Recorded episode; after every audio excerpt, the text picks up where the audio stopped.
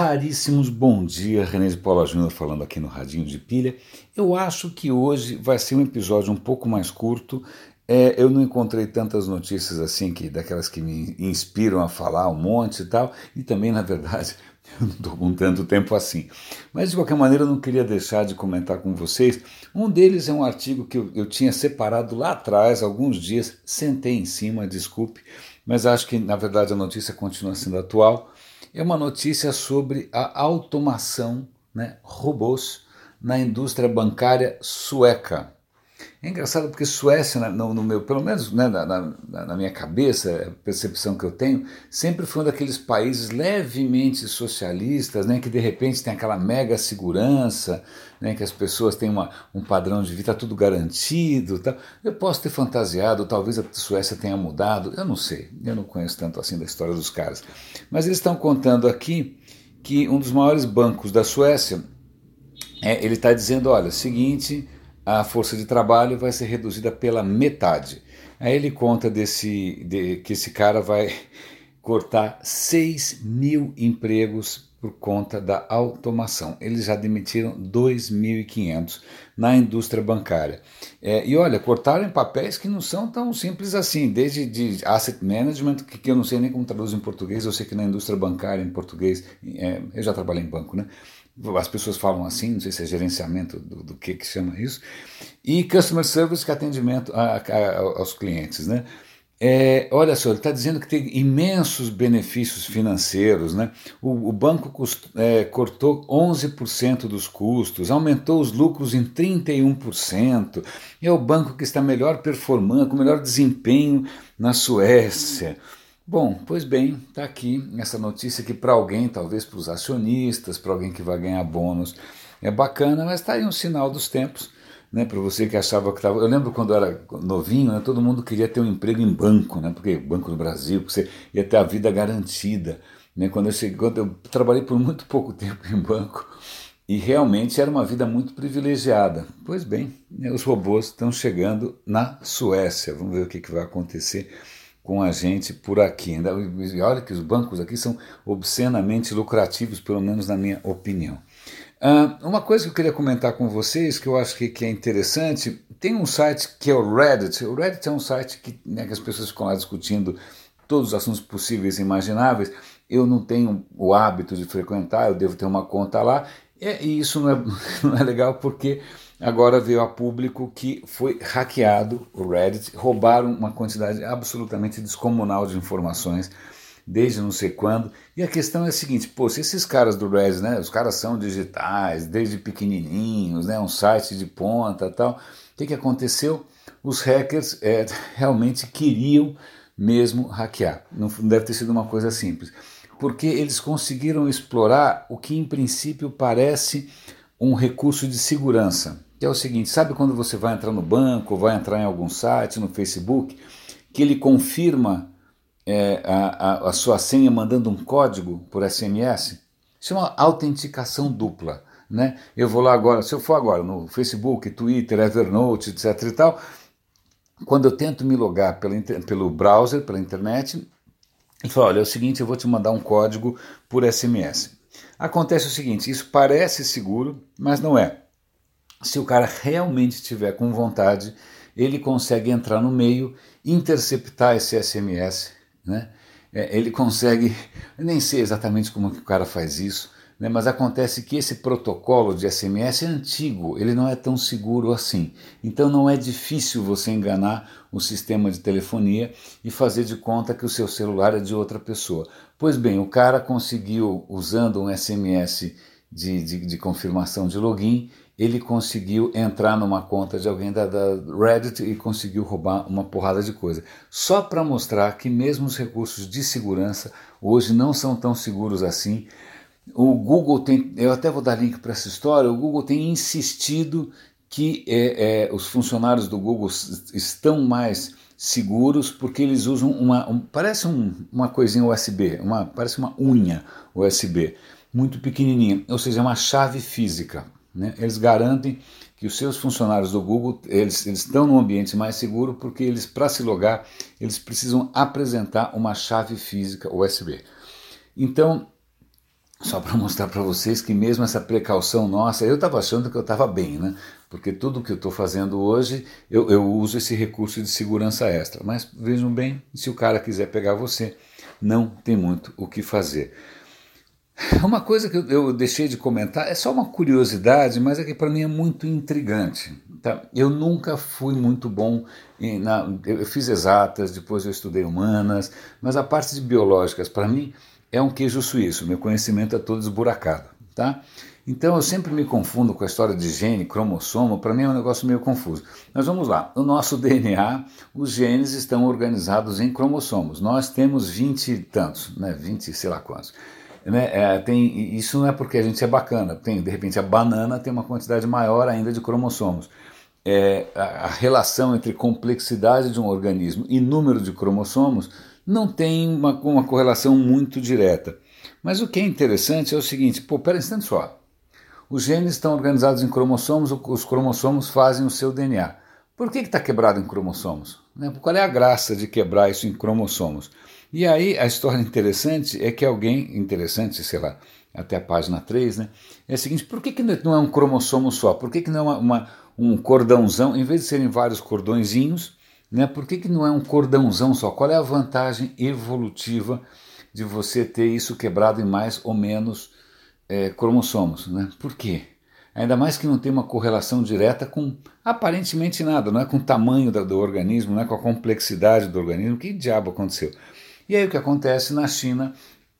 Eles resolveram fazer o seguinte: pegaram uma criatura muito simples, né? E vão fazer o seguinte: vamos pegar os cromossomos dessa criatura aqui e grudar um no outro e fazer uma criatura que tem o mesmo. Na verdade, é a mesma. É como se você tivesse um livro dividido em capítulos e você faz um texto corrido. Foi isso que aconteceu. Né? É, então os caras juntaram, eram vários cromossomos, eles colaram um no outro e fizeram uma criatura com um cromossomo gigante. Todo o código genético está num cromossomo só. Para ver o que acontece. O que, que acontece? A criatura vai muito bem, obrigado está vivendo, está se reproduzindo. É uma criatura microscópica, claro. Agora a questão é a seguinte: é, eles estão, é, é acho que eles fizeram isso com fungo, se eu não me engano. A questão é a seguinte: é a mesma criatura? É a mesma espécie? Sim ou não? Porque na verdade o código é o mesmo.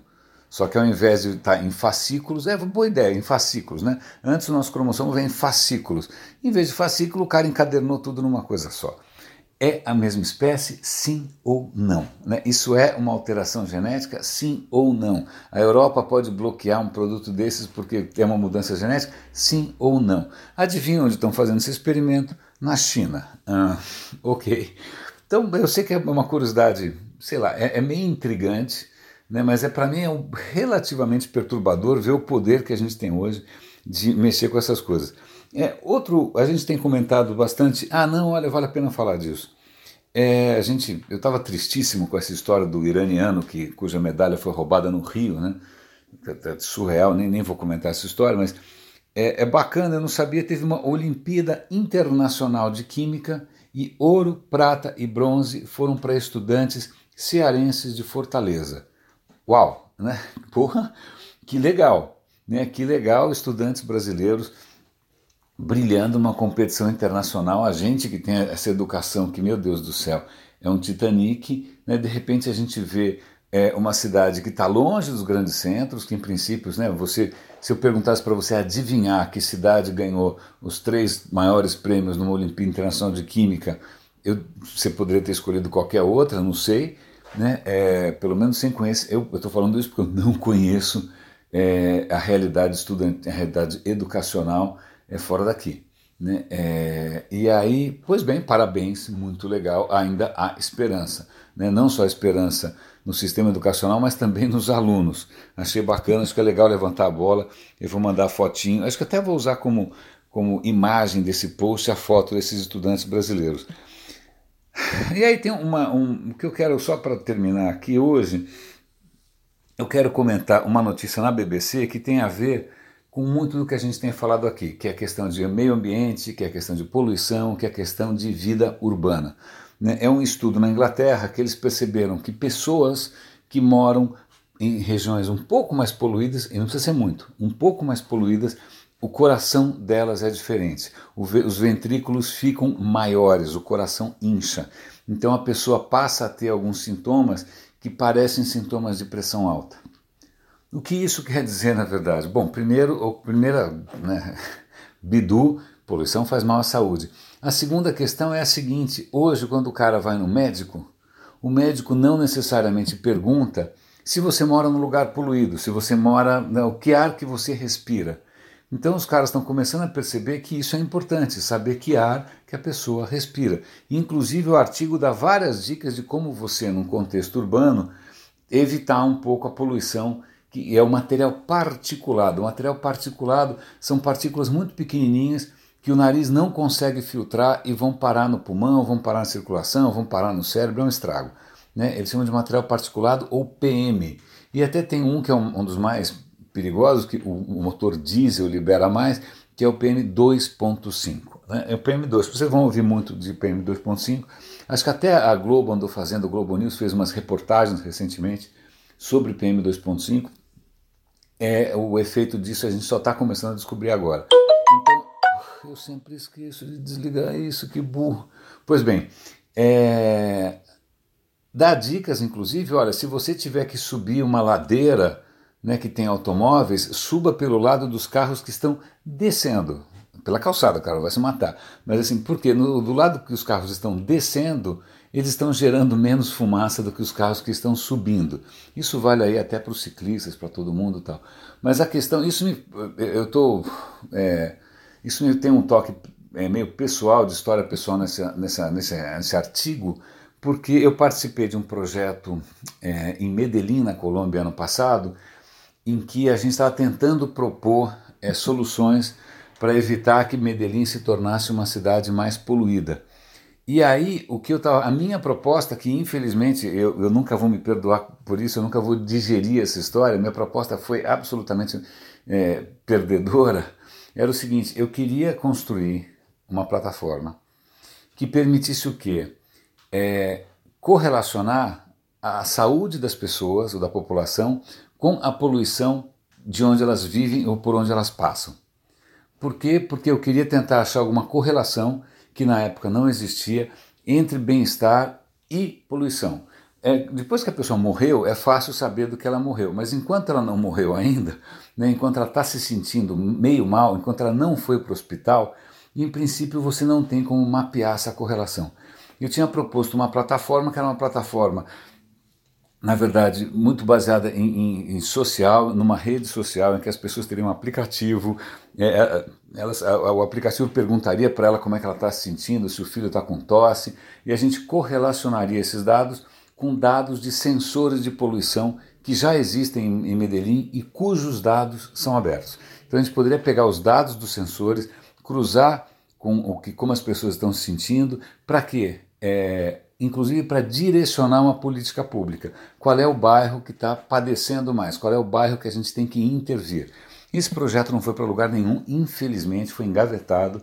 Eu adoraria ver essa ideia acontecer em algum lugar. Eu não vou ganhar nada com isso, é, é só uma questão de, de ansiedade minha de ver um tema desses, é, a bola quicando. Né? A bola está quicando ninguém está fazendo nada a respeito. Então, se algum de vocês quiser um pouco mais de informação, entre em contato comigo direto, é rene.com, renedepaula.gmail.com, tanto faz. E aí eu passo para vocês o que a gente tinha imaginado, tá bom? Ah, então, acho que, meus caros, acho que era isso que eu tinha para comentar com vocês. Acho que é um radinho um pouco mais curto. Se no final de semana eu tiver com tempo e tiver algum tema mais palpitante, eu prometo que é, eu, eu, eu publico e aviso vocês. Um grande abraço e bom fim de semana para todos nós.